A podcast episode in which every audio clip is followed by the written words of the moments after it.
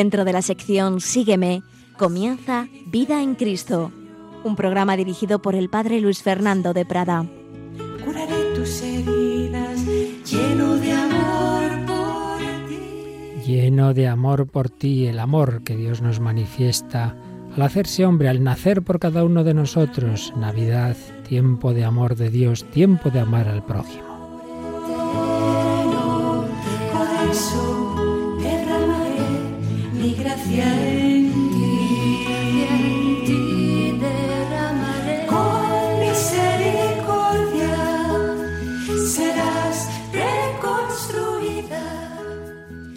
Misericordia será reconstruida. El amor de Dios es misericordioso. Un cordialísimo saludo, muy querida familia de Radio María.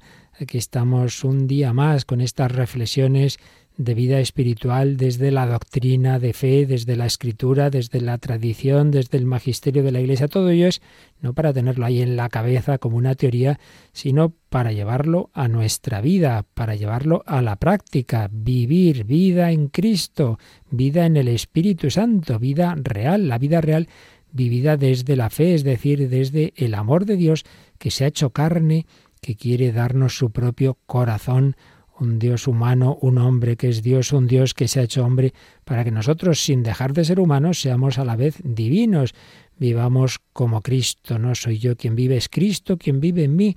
No soy yo quien ama, es el corazón de Cristo quien ama en mí. A esto estamos llamados. Y estamos dedicando ya bastantes reflexiones, quizá ahí sea la última, al menos de una manera explícita y directa, a la caridad, a la virtud reina, Hablábamos al principio de los fundamentos teológicos, todo proviene del amor de Dios, Dios es amor, pero ese Dios amor nos ha creado a su imagen y semejanza y nos ha revelado de una manera plena y comunicado su amor en la encarnación, en la redención del corazón de Cristo formado por el Espíritu Santo en el seno de la Virgen María, procede el Espíritu Santo que forma en nosotros un corazón semejante al de Jesús y al de María. Y después de ver esos fundamentos teológicos, estábamos ya en las últimas reflexiones a un nivel más práctico, a un nivel de la caridad en el día a día, en los pequeños detalles, en la amabilidad, la afabilidad, la alegría, hacer la vida alegre, hacer la vida agradable a los demás. Veíamos tantos ejemplos de los santos, muy particularmente habíamos tomado como modelo a Santa Teresita del Niño Jesús, que nos enseña la caridad en los pequeños detalles, en la vida ordinaria. Y hoy vamos a ver un poco cómo esa caridad es una manera extraordinaria y la primera y principal de evangelizar, de catequizar, de educar. No podemos educar o evangelizar simplemente con palabras, ante todo, con el ejemplo, ante todo, con el amor.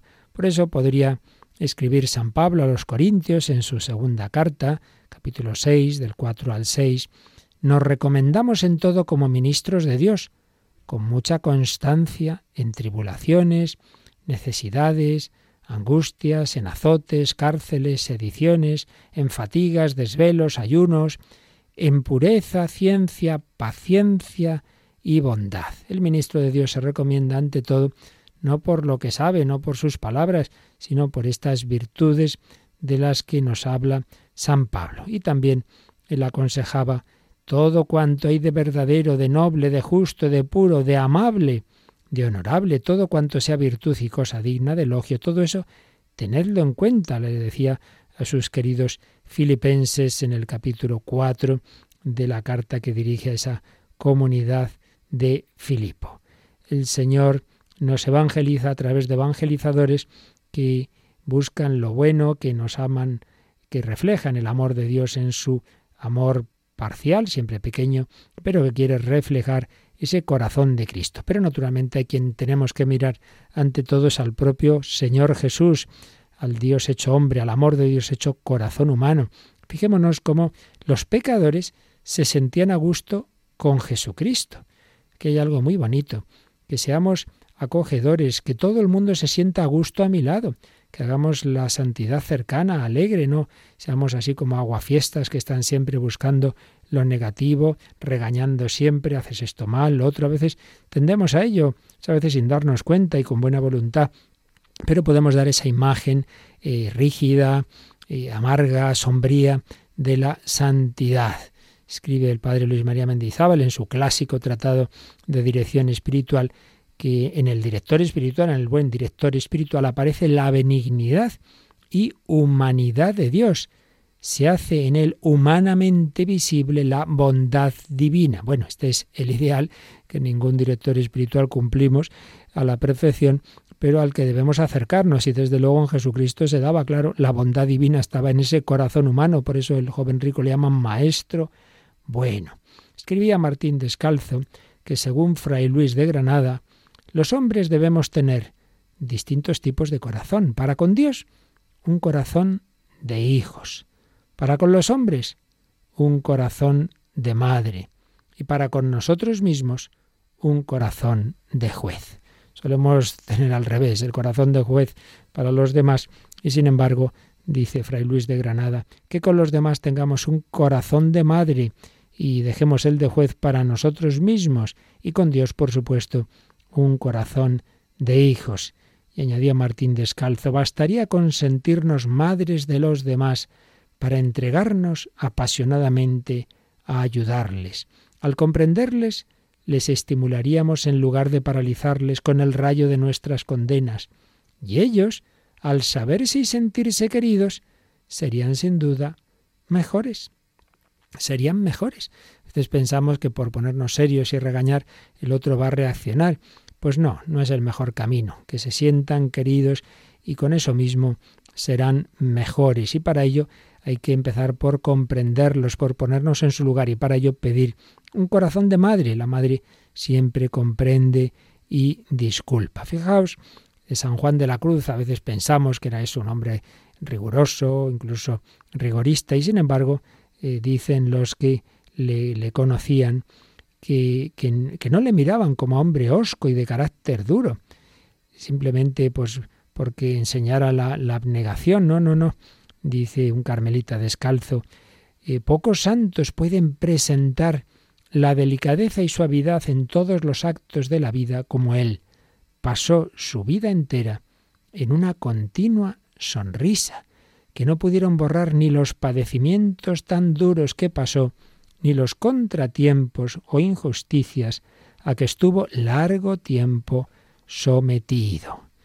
Miraba como algo esencial a nuestra orden la caridad. Llegó a decir en sus dictámenes que cuando en la orden reine la rusticidad y desaparezca la policía, denla por perdida. ¿Qué quiere decir esto? Bueno, rusticidad quiere decir brusquedad, malos e inconsiderados modos y palabras. Y policía llamaban entonces, algo muy distinto a lo actual, llamaban entonces a la educación delicada, amable y respetuosa en las palabras y en las acciones. Por tanto, si volvemos a leer la frase, estaba diciendo que si en la orden reina la brusquedad, los modos malos y desaparece la educación delicada, amable y respetuosa, entonces la orden se habría dado por perdida. La educación no es de por sí caridad, pero tiene que ver con ella, es encantadora y fascinadora. Y cuando eh, se le da la vida de la caridad y se la sobrenaturaliza, deja de ser mera apariencia, incluso podría ser hipocresía, para convertirse en una virtud que arrastra las almas hacia Dios. Nada arrastra tanto las almas hacia Dios como la caridad y la alegría. Decía un gran conocedor de San Juan de la Cruz, el padre Federico Ruiz Salvador, que tenía un carácter bondadoso y afable. Nunca le vieron enojado. Como superior, se mostraba respetuoso hacia la opinión de los demás, siendo muy amigo de oír y tomar parecer de todos. Naturalmente todo esto es base a testimonios de los que convivieron con él. Y la vida del padre de San Juan de la Cruz, que escribe el padre Crisógono, Dice, era para sí riguroso y penitente, pero suave con los demás. La renuncia no le amargaba el temperamento. Otro autor, Baltasar de Jesús, dice, jamás le vio este testigo inquieto ni exasperado, sino que cuando reprendía, hacía con tal suavidad ver las faltas y el daño que hacían al alma, que mostraba bien el mucho dominio de su alma. Aquí hay algo muy importante. Es que a veces nos apetece regañar a uno, reprender, pero es para quedarnos a gusto, este me va a escuchar. No, no buscamos eh, su bien, no es un, un reprender para ayudarle a hacerlo mejor, sino que es desahogarnos nosotros, mal camino. Por ahí no vamos a conseguir nada. El que, el que reprende, hay una obra de misericordia, ¿no? Corregir lo, que está mal en el otro, pero cuando viene de la caridad se hace con suavidad, se hace que uno quisiera no hacerlo, se hace sufriendo, se hace con mucha delicadeza, se hace mostrando las muchas cosas buenas que hace el, otro. Claro, si solo te diriges a uno cuando lo hace mal, dice, hombre, y en cambio no le anima y no le felicita cuando le hace bien, mala señal. No viene eso de la caridad. Yéndonos ahora a un autor del siglo XX, Víctor Frankl, este gran psiquiatra que varias veces hemos citado aquí, le gusta a su vez citar una frase de, de Goethe, que decía, si tratamos a los hombres como son, los hacemos peores.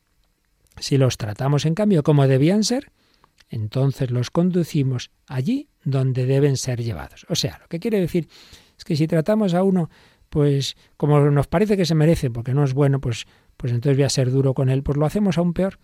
Pero si le tratamos suponiendo que es bueno, como debería ser, pues esa persona, viendo que se confía en ella, pues eso le va a ayudar a intentar ser realmente bueno.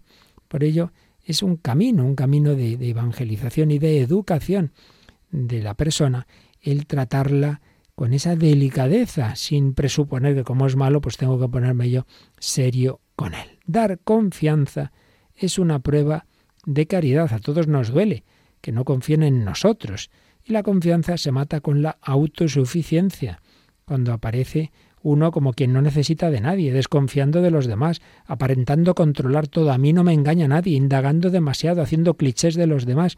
En el día a día es muy importante este dar confianza, este fiarnos de las personas, este pensar que son buenos, decía el fundador de ayuda a la Iglesia necesitada, el padre Berenfrin Van Straten, que tantísimos donativos recibió para ayudar a los necesitados que la clave estaba en creer que por un lado Dios, por supuesto, pero por otro lado también los hombres son mejor de lo que nos pensamos. Dios es infinitamente bueno, pero los hombres mucho mejores de lo que pensamos. y confiamos en esa su bondad, podremos obtener de ella muchas, muchas obras de caridad. Pero si ya pensamos que todo el mundo es malo, que todo el mundo es egoísta, que todo el mundo va a lo suyo, pues por ahí no vamos a sacar lo mejor de nosotros mismos ni de los demás.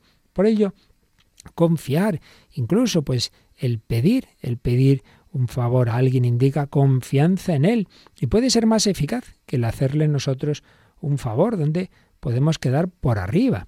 San Juan Bosco confiaba, confiaba en la gente, confiaba en esos chicuelos que eran mm, pues muy trastos y se las hacían una y otra vez, pero esa confianza que les daba acababa ganándoles. Le engañarían tres, cuatro, cinco veces, pero ya la quinta decían, yo cómo voy a volver a engañar a don Bosco con lo bueno que es conmigo, que me perdona una y otra vez.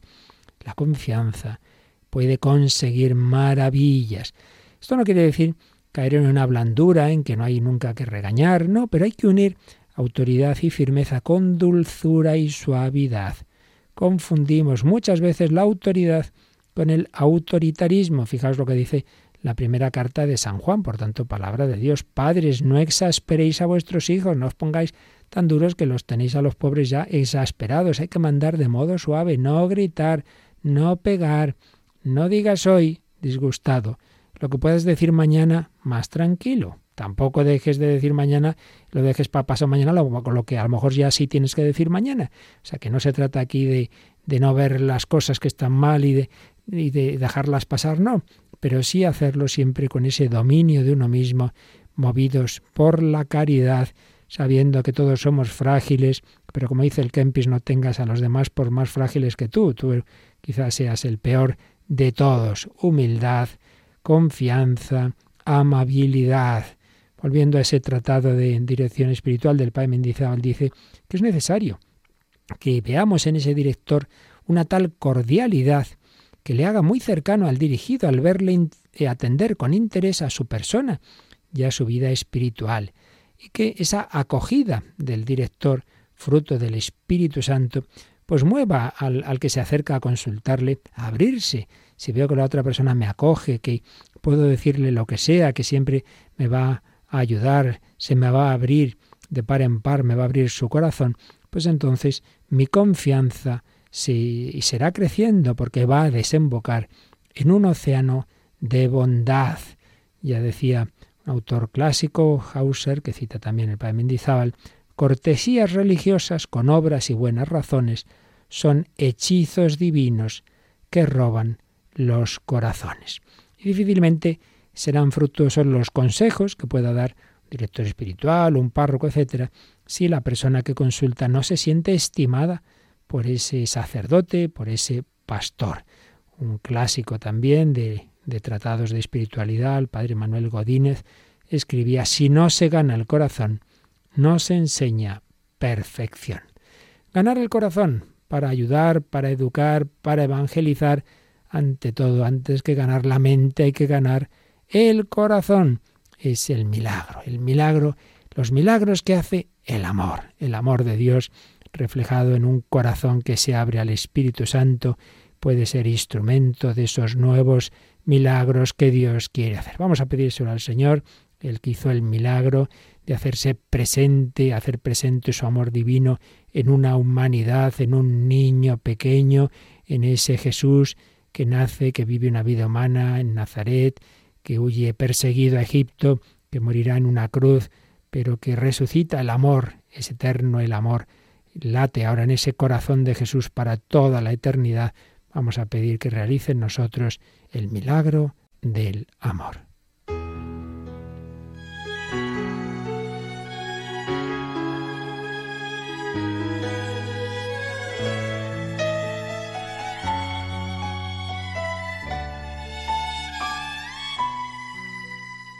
Jesús, aquí presente en forma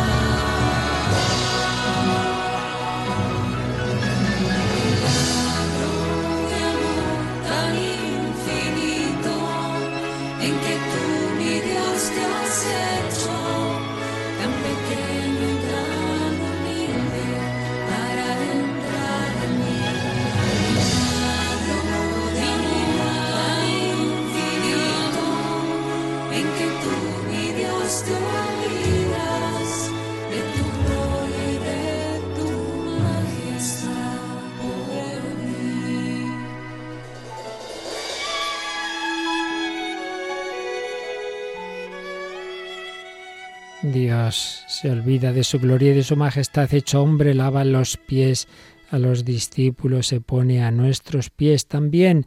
Jesús, el amor hecho carne, el amor con paciencia infinita, nos enseña a vivir así, a tratar así a los demás con delicadeza. Decíamos que tenemos un gran modelo de caridad en esos pequeños detalles en la gran doctora, gran y pequeña, según la miremos, doctorcita de la Iglesia Santa Teresa, Santa Teresita del Niño Jesús, hablando a su hermana Celina de la enfermera que la cuidaba delicadamente cuando ya estaba muy enferma. Teresa le dijo a su hermana, ¿ves? Hay que usar los mismos cuidados con las almas. Muchas veces no se piensa en ello y se las lastima. ¿Por qué no aliviarlas con la misma caridad, con la misma delicadeza que a los cuerpos? Algunas están enfermas, muchas son débiles, todas sufren. ¿Qué ternura deberíamos usar con ellas? Ya veía con qué caridad la trataban estando enferma y dice, pues también hay que tratar así a las personas sanas de cuerpo, pero en el sentido espiritual, pues para ayudarlas, para educarlas, no a lo bruto, sino con delicadeza. Por eso insistimos antes de hacer correcciones a nadie, hay que ganar su corazón, hay que tener amistad con él. No puede ser que la primera o la única vez que nos acerquemos a los demás sea para corregirle. Si hay que hacerlo, que sea poco y de manera que se note que, que a uno le duele el hacerlo, que no sea ese desahogo de nuestro enfado. Si todo se puede decir, pero con buena cara, evitando gestos de impaciencia y de mal humor. Eh, señalaban las, las novicias de, de Teresa de, de Lisieux, que mostraba a veces severidad con las novicias, pero eh, no perdía el dominio de sí misma ni la paz. Y es que realmente hay una firmeza y hay una severidad que podríamos entender bien, pero muy distinta de cómo solemos entenderla con, con una, una forma de, de, brusquedad y, y de mala cara. El Señor exigía, muchas veces avisó a Pedro. Solamente una vez se mostró severo con él, cuando le dijo apártate de mí, Satanás. Por eso insiste Luis María Mendizábal que los mejores maestros de espíritu reconocen que si alguna vez usaron la severidad les fue mal, les fue mal. Pocas veces funciona para educar a una persona, para instruirla espiritualmente, el ponerse así muy severo. Es, es difícil. Y cuando lo tengamos que hacer, cuando tengamos que reprender a otro, pensemos primero si alguna vez no hemos cometido esa misma falta que vamos a reprender. Y si nos parece que no, pensemos que habremos hecho otras y quizá peores, quizá en otro tiempo, a lo mejor ahora no. Y tengamos presente, dice San Agustín, la común fragilidad para que la misericordia y no el rencor preceda a aquella corrección. Eh, Santa Teresita, también a propósito de la intención de, de la superiora de retrasar sin motivo la profesión de Celina, eh, indicó, se trata de un género de pruebas que no se debe dar. A veces decimos, este le voy a, humillar pues por su bien, pero hay que tener mucho cuidado, no, no es fácil, no es nada fácil, es muy delicado ese tipo de, de humillaciones. Hay personas que han quedado destruidas por semejantes imprudencias, pues no era el momento ni la medida oportuna para esa humillación. Indica también se trata de dirección espiritual del padre Mendizábal. Y Juan Pablo II, San Juan Pablo II, en su exhortación Vita Consecrata, a propósito de la educación de jóvenes, decía que las personas consagradas con ese carisma pueden dar vida a, a ambientes educativos impregnados del espíritu evangélico de libertad y de caridad, en los que se ayude a los jóvenes a crecer en humanidad bajo la guía del Espíritu. Este es uno de los dones más preciados que las personas consagradas pueden ofrecer hoy también a la juventud, brindándole un servicio pedagógico rico de amor, según la sabia advertencia de San Juan Bosco, a saber, los jóvenes no sólo han de ser amados, sino han de saber que son amados. Fijaos, aquí hay algo muy profundo. No, no, si yo le quiero, bueno, pero no basta que tú le quieras, es que lo sepa, que lo note, que note que ese educador le quiere, que esos padres le quieren, que si le castigan es porque le quieren, que lo noten, no tengan que adivinarlo, que sepan que son amados. Y otro gran educador, San José de Calasanz, decía que los que se comprometen a ejercer con la máxima solicitud esta misión educadora han de estar dotados de una gran caridad, de una paciencia sin límites y sobre todo de una profunda humildad. Así pues, como vemos, lo señalan pues todos los autores para evangelizar, para educar, para catequizar, para ayudar al prójimo a, a mejorar, pues tenemos que hacerlo con la caridad, con todas estas virtudes anejas. Una de ellas la paciencia. La verdad es que si miramos un poco al Señor, pues con qué paciencia fue educando a sus apóstoles, pues es que uno ve constantes detalles, ¿no? Pobres apóstoles, eran, eran buena gente, pero, pero muy, un poco rudos, un poco rudos.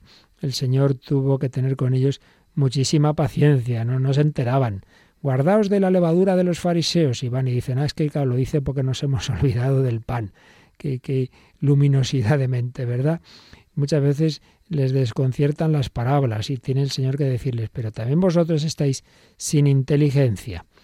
Y naturalmente su seguimiento de Cristo estaba muy mezclado con miras interesadas y visiones humanas, se enfadan, son celosos unos de otros, exclusivistas, estrechos, quieres que mandemos caer fuego del cielo, caray, cómo se las gastan Santiago y Juan. Defectos de, de, del apóstol que, que, el Señor va recogiendo, esos, esos celos, esas envidias, esa violencia, pero el Señor no se desanima ni, ni les da por perdida su educación. Luego, pues es, les entra miedo cuando ven que a Jesús le van rodeando y bueno, pues al final sabemos lo que pasó, todos huyen, Pedro niega la voz de una criada, uno, uno le traiciona, pero el Señor sabía que a pesar de todo eran aptos para ser moldeados por sus manos y por el Espíritu Santo. Jesús no quita los defectos inmediatamente, así como por un milagro, sino que los va educando con paciencia una gran delicadeza, con inmenso tacto. Fijaos que nunca les refriega o les echa en cara sus defectos, ni les obliga a reconocer sus fallos. Venga, a ver, di delante de todos lo que has hecho. Señor busca que procedan bien en adelante, sin mirar atrás. Anima, alienta, señala el camino. Dios es así. Dios no nos quiere humillar en ese sentido de que estemos mirando atrás y, venga, reconoce lo que has hecho mal. Fijaos esa escena en que le preguntan a San Pedro, eh, oye, tu maestro no paga el impuesto del templo. Y va Pedro y sin preguntar nada Jesús dice que sí, ale así, alegremente. Responde que sí, que sí, que, que, que, pagaría los impuestos sin haber preguntado a Jesús ni a los demás. Pues hombre, podía haber preguntado, ¿no? Sin embargo, Jesús luego no le regaña, no, no le dice, oye, ¿cómo has dicho eso? A ver si te dominas un poquito, guapo, y no respondes a la ligera, que nos vas a perder a todos, ¿no? actúa con mucha delicadeza, le hace comprender que él no tiene obligación de pagar, pero no le regaña, incluso le da para pagar por los dos. Pues vale, vete a por un pez donde sacarás una moneda con, con la que podrás pagar por ti y por mí. Cuando están discutiendo por el camino a ver quién es el más importante, no les interrumpe. Y cuando llega a casa les pregunta, ¿de qué discutíais? Ellos callan. Vamos, esto me pasa a mí hubiera dicho, pero es que no tenéis remedio, es que no vais a cambiar nunca, es que, pero qué, qué desastre.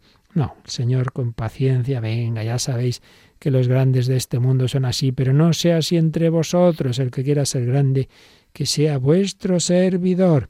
Les cuesta, les cuesta entender ese reino de Dios, les cuesta entrar por los caminos del Señor. En la última cena siguen discutiendo quién será el mayor. En la ascensión esperan, Señor, ¿cuándo vas a restablecer el reino de Israel? Madre mía, es realmente para desanimarse. Pero el Señor los va formando, no espera que no tengan defectos. Y sin embargo ya les da enseguida parte en sus poderes mesiánicos. Pues ya en la vida pública van a, a ser instrumento de curaciones, Pedro va a caminar sobre las aguas y, es el que va a negarle luego. Pero el Señor no espera que seamos perfectos para, para confiar en nosotros. Aquí tenemos muchas enseñanzas. Va creciendo el amor entre los apóstoles y Jesucristo, un gran lazo de afecto. Por eso dirá San Pedro, ¿a quién iríamos, Señor, si te dejamos? Solo tú tienes palabras de vida eterna. Esa gran amistad no está impedida por sus defectos. Jesús los va formando en el diálogo, en la confianza con ellos, poco a poco. Cuando vuelven contentos de esa primera misión, Señor, hasta los demonios se nos sometían en tu nombre, Jesús, los escucha. Sin duda, habrían hecho muchas cosas mal, pero Jesús no les quita la alegría que traen. No es un aguafiestas, no va enseguida a fijarse en lo positivo, en lo negativo, perdón, sino en lo positivo. Pues les felicita, pero les dice, bueno, bueno, pero no estéis contentos por eso.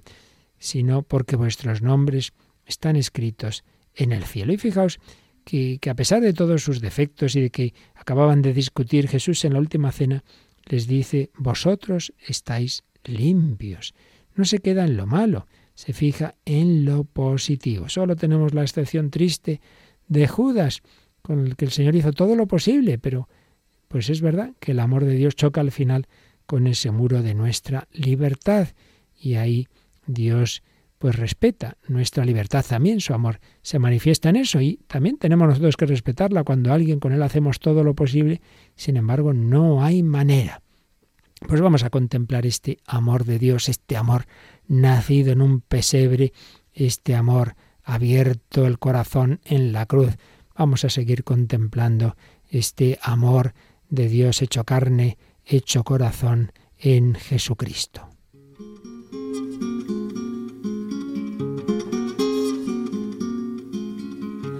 Se trata de dignidad, sino de amor hasta el final. La verdadera libertad es el amor que siempre da, porque amor no es decir te quiero, sino en silencio llevar la cruz. Porque amor no es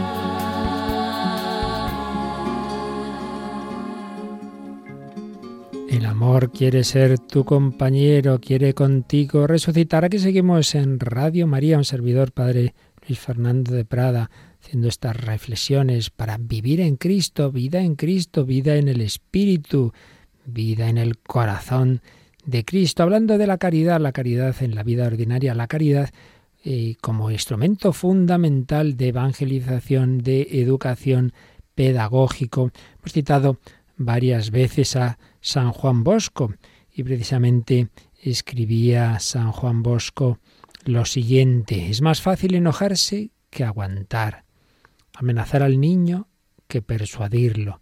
Añadiré incluso que para nuestra impaciencia y soberbia resulta más cómodo castigar a los rebeldes que corregirlos, soportándolos con firmeza y suavidad a la vez. Es difícil al castigar conservar la debida moderación, la cual es necesaria para que nadie pueda surgir la duda de que obramos solo para hacer prevalecer nuestra autoridad o para desahogar nuestro mal humor. Miremos como a hijos a aquellos sobre los cuales debemos ejercer alguna autoridad, pongámonos a su servicio a imitación de Jesús, el cual vino para obedecer y no para mandar, y avergoncémonos de todo lo que pueda tener incluso apariencia de dominio. Y si algún dominio ejercemos sobre ellos ha de ser para servirlos mejor. Este era el modo de obrar de Jesús con los apóstoles, ya que era paciente con ellos, a pesar de que eran ignorantes y rudos e incluso poco, poco fieles.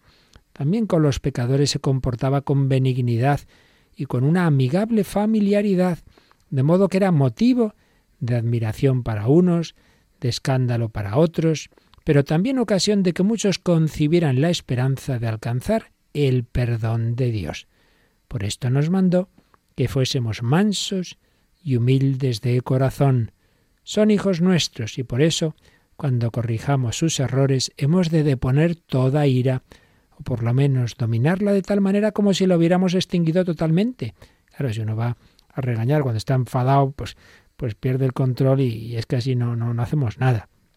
Sigue diciendo San Juan Bosco, mantengamos sereno nuestro espíritu, evitemos el desprecio en la mirada, las palabras hirientes, tengamos comprensión en el presente y esperanza en el futuro, como conviene a unos padres de verdad que se preocupan sinceramente de la corrección y enmienda de sus hijos.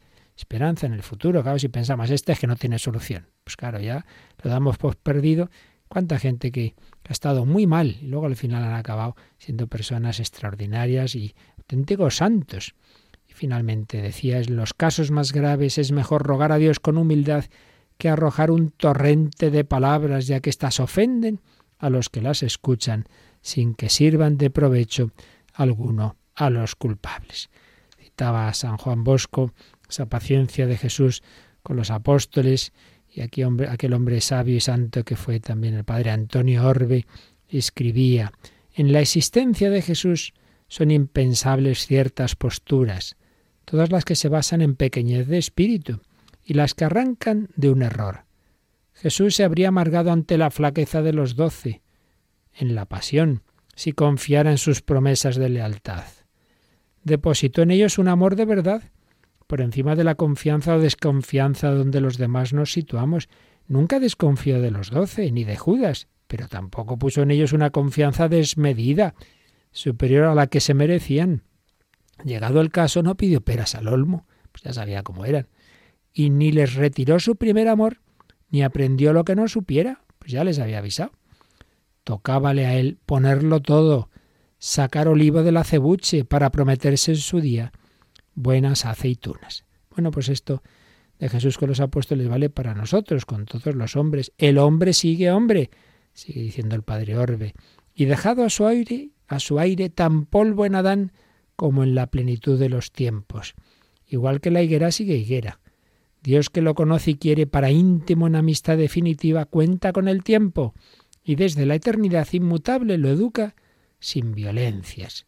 Sería impropio de Dios que olvidase, por amor al hombre, las limitaciones de su humilde naturaleza y lo quisiera de golpe bueno, fiel, agradecido. Pues ya, ya todo con paciencia. Lo leal no es fruta del huerto humano. Una mirada a la conducta del Señor en punto a lealtad nos hará mucho bien. Primero, para ser delicados con quien tanto disimula y retiene nuestra amistad entre desatenciones sin cuento. Y segundo, para imitar su señorío en el trato con los demás. Pues vamos a pedírselo al Señor, vamos a pedírselo a la Virgen María, vamos a pedirle esa caridad, vamos a pedir un amor semejante al que el Señor tiene con nosotros. Claro, siempre será en nuestro caso parcial, pero es verdad que Dios puede hacer ese milagro. Su Espíritu Santo puede transformar nuestro corazón duro en un corazón amable, en un corazón caritativo, donde la caridad sea verdadera, como se dice en este precioso, esta preciosa composición del maestro vaticano, del maestro Frisina.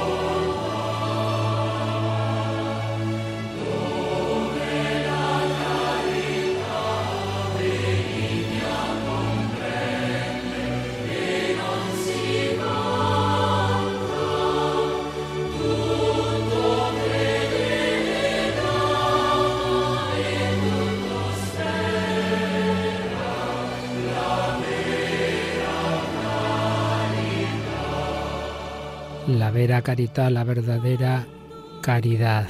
Escribía Martín Descalzo un artículo 24 maneras de amar.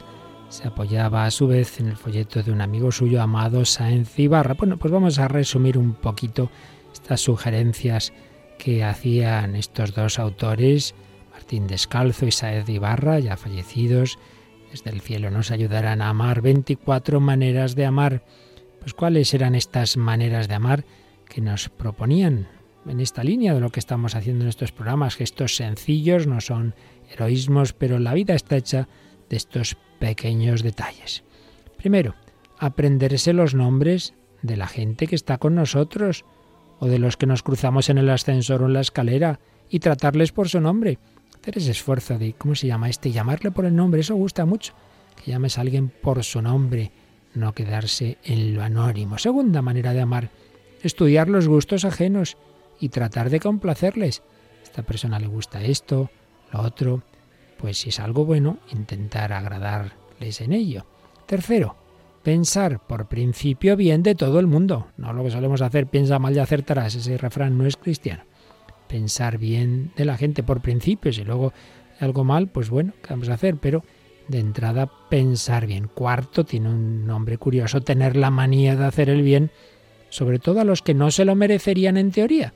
Pues mire, yo es que tengo la manía de hacer el bien.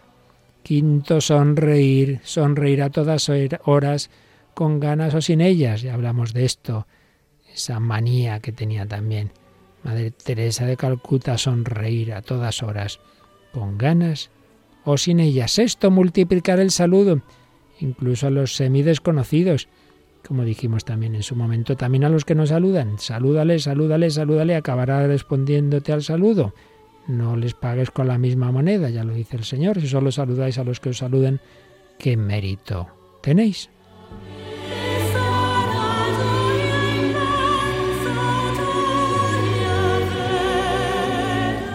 Séptima forma de amar, visitar a los enfermos, sobre todo a los crónicos, los que llevan pues hay mucho tiempo enfermos. Octavo, prestar libros aunque te pierdan alguno y tú devolver los tuyos, los que te han prestado, quiero decir.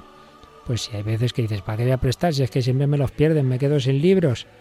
Noveno, hacer favores, concederlos antes de que te los hayan terminado de pedir, siempre que te sea posible, claro. Décimo, importante, y hablamos de ello también, olvidar las ofensas y sonreír especialmente a los ofensores. Olvidar las ofensas y sonreír al que te ha ofendido. Luego viene otra manera de amar, aguantar a los pesados y no poner cara de vinagre escuchándolos. Ay, Dios mío, ay, con cara de sufrimiento, porque es que este, qué pesadez, Dios mío, cuando acabará este tormento, aguantar a los pesados. Pero viene la decimosegunda manera de amar, tratar con antipáticos y también conversar con los sordos sin ponerte nervioso, que parece como si encima tuvieran la culpa, ¿verdad? de, que no te escuchen. Decimotercera manera de amar, contestar, si te es posible, a todas las cartas.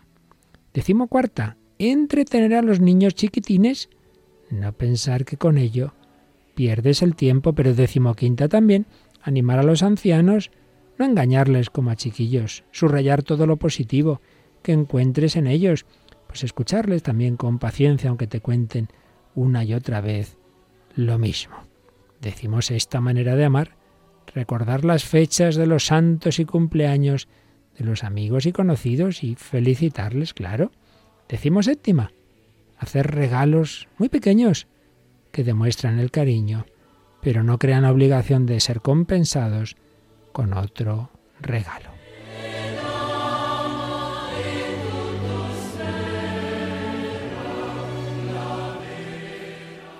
octava manera de amar, acudir puntualmente a las citas, aunque tengas que esperar tú, pues claro, es una manera de caridad.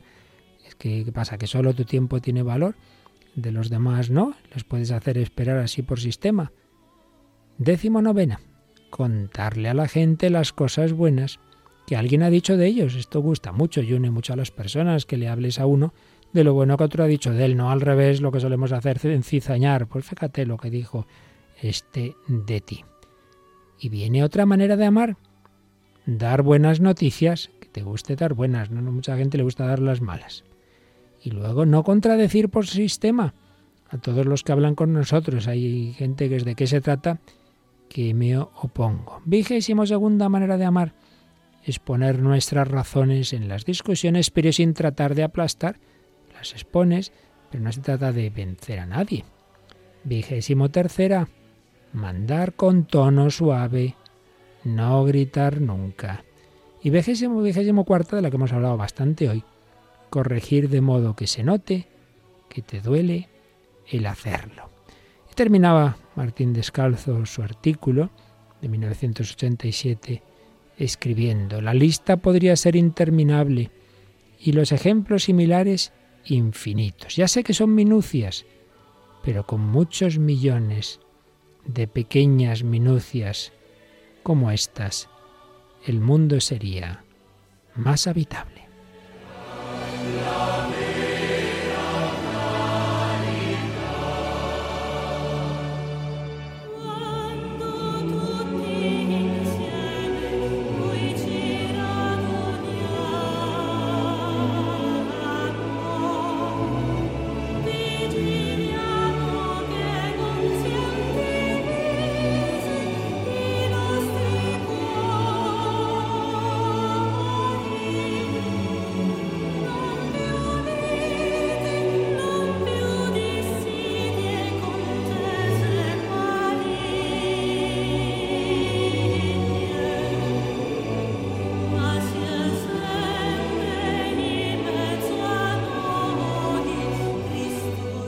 Pues vamos a terminar estas reflexiones nuestras sobre el amor.